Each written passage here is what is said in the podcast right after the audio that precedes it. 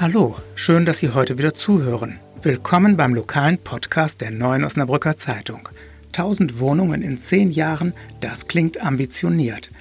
Dieses Ziel geben die Stadtwerke aus, unter deren Dach die neue Wohnungsbaugesellschaft entstehen soll, für die eine große Mehrheit der Osnabrücker Wähler beim Bürgerentscheid vor einem Jahr gestimmt hat. Wann die ersten Mieter einziehen sollen, erfahren Sie gleich von Sandra Dorn. Schutzkittel, Atemschutzmasken und Schutzbrillen sind knapp. Das ist ein Problem für die Hausärzte, die sich auf die Behandlung von Corona-infizierten Patienten einstellen müssen. Mein Kollege Jean-Charles Fahy hat Hausärzte gefragt, wie sie mit der neuen Herausforderung umgehen. Im Newsblog geht es um Veranstaltungen in Osnabrück und Umgebung, die wegen der Corona-Epidemie abgesagt werden. Außerdem gehen wir der Frage nach, warum es in der Polizeigewerkschaft GdP Ärger über den AfD-Funktionär Bodo Suren gibt. Sie hören immer der Hase nach, den Podcast aus der Lokalredaktion der Neuen Osnabrücker Zeitung am Donnerstag, den 12. März. Heute mit Rainer Lammann-Lammert. Bis 2004 hatte Osnabrück die OWG, die Osnabrücker Wohnungsbaugesellschaft. Eine neue OWG wird es wohl nicht geben, aber es läuft auf eine Wohnungsgesellschaft unter dem Dach der Stadtwerke hinaus. Meine Kollegin Sandra Dorn weiß mehr. Sandra, warum die Stadtwerke? Ja, die Stadtwerke hatten sich schon relativ früh angeboten, die Wohnungsgesellschaft zu wuppen unter ihrem Dach. Vielleicht nochmal zur Erinnerung, die Osnabrücker haben ja im Bürgerentscheid letztes Jahr im Mai entschieden, dass die Stadt eine neue Wohnungsgesellschaft bauen, äh, gründen soll. Insofern stimmt nicht ganz, keine neue OWG, weil letzten Endes geht es darum, dass die Stadt wieder eine Wohnungsgesellschaft hat, die selbst Wohnungen baut und vielleicht auch welche ankauft und eben an Leute vermietet, die sonst auf dem aktuell angespannten Wohnungsmarkt kaum eine Chance haben. Ja, und die Stadtwerke haben sich da sehr, sehr früh aufgestellt. Die haben in den letzten zwei Jahren eine eigene Immobilienabteilung aufgebaut und werfen jetzt halt ihren Hut in den Ring, diese Wohnungsgesellschaft unter ihrem Dach zu gründen. Haben die Stadtwerke denn das Potenzial, in einem überschaubaren Zeitraum so viele Wohnungen zu bauen? Oder wollen Sie auch vorhandene Wohnungen kaufen? Also der, der Fokus soll schon darauf liegen, Wohnungen zu bauen. Ähm, die Stadtwerke haben aktuell jetzt als Stadtwerke ähm, geplant, 140 Wohnungen zu bauen, teilweise im Landwehrviertel, teilweise neben dem Schinkelbad und auch noch an ein paar anderen Stellen. Ja, ob die da die Kapazitäten zu haben, das wird sich zeigen. Also die haben jetzt ungefähr 15, ungefähr 15 Leute für eingestellt. Und ähm, die Alternative dazu, dass die Stadt, also dass die Stadt die Wohnungsgesellschaft unter dem Dach der Stadtwerke gründet, wäre halt, dass die Stadt eine eigene direkte Tochtergesellschaft gründet. Und da muss die Entscheidung jetzt halt gefällt werden, aber es läuft ziemlich viel darauf hinaus, dass äh, das unter dem Dach der Stadtwerke gemacht wird. Wenn alles so klappt wie erhofft, wann können denn dann die ersten Mieter einziehen? Also die Stadtwerke sind da recht optimistisch, dass das im Sommer 2021 gehen sollte. Das ist mit ein Punkt, warum relativ viel darauf hinausläuft, dass die Stadtwerke das dann, dass die den Zuschlag bekommen, weil die halt schon aufgestellt sind. Die könnten direkt loslegen und die Stadt ähm, hat ein großes Interesse daran, dass es schnell geht. Na, dann mal los. Vielen Dank, Sandra. Gerne. Dass ein erkrankter Corona-Patient ohne Anmeldung in eine Arztpraxis kommt und im Wartezimmer seine Viren verteilt, das ist wohl der Albtraum für einen Hausarzt.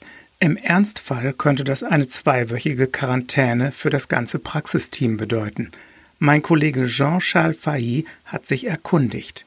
Hallo Jean, Ärzte sind in besonderer Weise gefährdet, wenn sie Corona-Patienten behandeln. Wie steht es um ihren Schutz? Hausärzte sollen in erster Linie die Corona-Tests durchführen und ähm, machen vorher eine telefonische ähm, Absprache und dann ähm, bittet er den Patienten in die Arztpraxis, aber nur dann, wenn dort über ausreichend äh, Schutzkleidung und Atemschutzmasken verfügt wird, weil genau das ist essentiell für den Abstrich, der genommen werden muss. Man muss wissen, der Abstrich wird in der, an der hinteren Rachenwand genommen. Das heißt, man muss diesen, das Stäbchen ganz tief in den Rachen schieben. Das kann durchaus auch mal einen Hustenreiz auslösen und man wird auch als Arzthelfer oder als Arzt, der dann den Abstrich vornimmt, durchaus auch mal angehustet. Und äh, Corona ist ja eine Tröpfcheninfektion und dadurch kann eben bei diesem Husten man auch angesteckt werden, wenn man nicht vernünftige Schutzkleidung trägt. Und genau an dieser Schutzkleidung mangelt es und da liegt das Problem. Ich habe gehört, dass einige Hausärzte auf den Gesundheitsdienst von Stadt und Landkreis nicht gut zu sprechen sind. Was ist denn da los? Ja, es gab vor einer Woche eine Pressemitteilung des Gesundheitsdienstes. Da wurden die Ärzte aufgefordert, die Tests durchzuführen. Da, sie wurden äh, auch entsprechend, naja, in gewisser Weise äh, unter Druck gesetzt. Da, wurde, da war davon die Rede, dass die Patienten ihr Recht durchsetzen sollen, äh, sich äh, untersuchen und testen zu lassen. Und entsprechend wurden die ähm, Ärzte da in eine Ecke gedrängt, dass sie äh, in dass sie verweigern oder wie war das gemeint? Ja, sie wurden äh, auf jeden Fall in die Ecke gedrängt, dass sie ihrer Aufgabe nicht nachkommen. So, das ist das Problem. Sie sollten, die hätten ihre diese verdammte Verantwortung, diese Tests durchzuführen und bitteschön auch machen. So einfach ist das Spielchen aber nicht, sagen die Hausärzte. Wenn wir hier keine Schutzkleidung haben, dann laufen wir Gefahr, dass wir unsere äh, Praxis zwei Wochen schließen müssen. Das heißt, die ganz normale medizinische Versorgung für Influenza-Patienten, für die Bluthochdruckpatienten, für Patienten aller Art wäre dann in, in höchster Gefahr, weil eben sobald einer in dieser Praxis dann, äh, also im schlimmsten Fall der Arzt, dann äh, flach liegt und in zweiwöchiger häuslicher Quarantäne ist, muss halt eben auch die Praxis geschlossen werden. Und also auch wenn die, das medizinische Fachpersonal, ähm, die Arzthelferinnen, ähm, angesteckt werden, ist es ein großes Problem. Es gibt ja ohnehin schon da einen großen Fachkräftemangel und ähm, somit ist die hausärztliche Versorgung in Gefahr.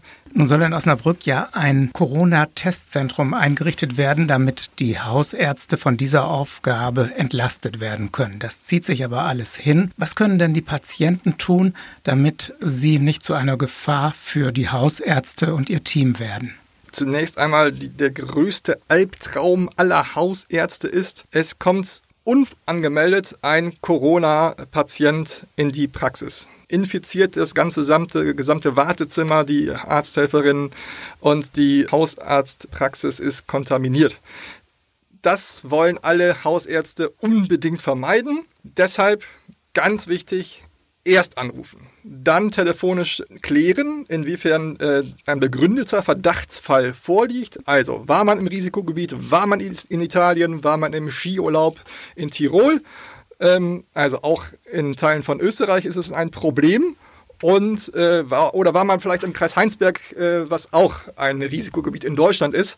Wenn dann noch Schnupfen Husten, also die ganz normalen grippalen Symptome hinzukommen, dann ist man ein begründeter Verdachtsfall, dann muss man mit dem Arzt klären, inwiefern man in die Praxis kommen kann. Im Idealfall hat die Praxis dann eine Schleuse oder einen zweiten Eingang, über die dann der Patient in die Praxis gelangen kann. Oder wie jetzt äh, bei einem Arzt in Osnabrück-Höllern, den ich befragt habe, es gibt nicht solche Vorkehrungen wie eine Schleuse oder auch das Problem mangelnder Schutzkleidung vor Ort, dann hat vielleicht der Arzt immerhin die Möglichkeit, einen Besuch bei den Patienten zu Hause zu machen und dort einen Abstrich vorzunehmen. Wenn das alles nicht geht, muss man vielleicht den Gesundheitsdienst aufsuchen, aber im Idealfall kommt man natürlich dann aus der Nummer raus, wenn man ein Corona-Testzentrum hat. Da sind, gibt es dann medizinisches Fachpersonal, was entsprechend über ausreichend Schutzkleidung verfügen sollte.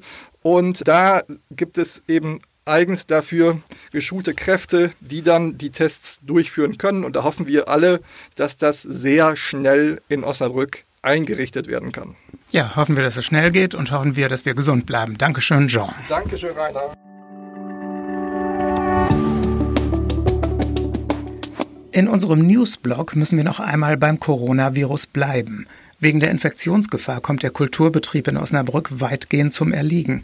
Das Theater wird dicht gemacht, Großveranstaltungen wie die Maiwoche oder die Energiemesse werden verschoben. Was abgesagt ist und was vielleicht doch noch stattfindet in Stadt und Landkreis Osnabrück, das erfahren Sie auf noz.de. Um den Belmer AfD-Funktionär Bodo Suchen gibt es Streit innerhalb der GDP, der Gewerkschaft der Polizei. Die Staatsanwaltschaft hatte gegen ihn ermittelt, die Polizeidirektion ein Disziplinarverfahren eingeleitet. Der Vorwurf, Suren soll als Beamter der Polizei geheime Interna an den AfD-Bundesvorstand weitergegeben haben. Strafrechtlich war ihm offenbar nichts vorzuwerfen, aber einige Mitglieder der Gewerkschaft kritisieren, dass die GdP Suren Rechtsschutz gewährt habe. Die Polizeigewerkschaft sagt dazu, Rechtsschutz habe nichts mit der Partei zu tun, im Übrigen distanziere man sich von der AfD. Das war unser heutiger Podcast aus der Lokalredaktion der Neuen Osnabrücker Zeitung. Danke fürs Zuhören. Bleiben Sie uns gewogen und hören Sie wieder rein. Morgen melden wir uns wieder mit Immer der Hase nach.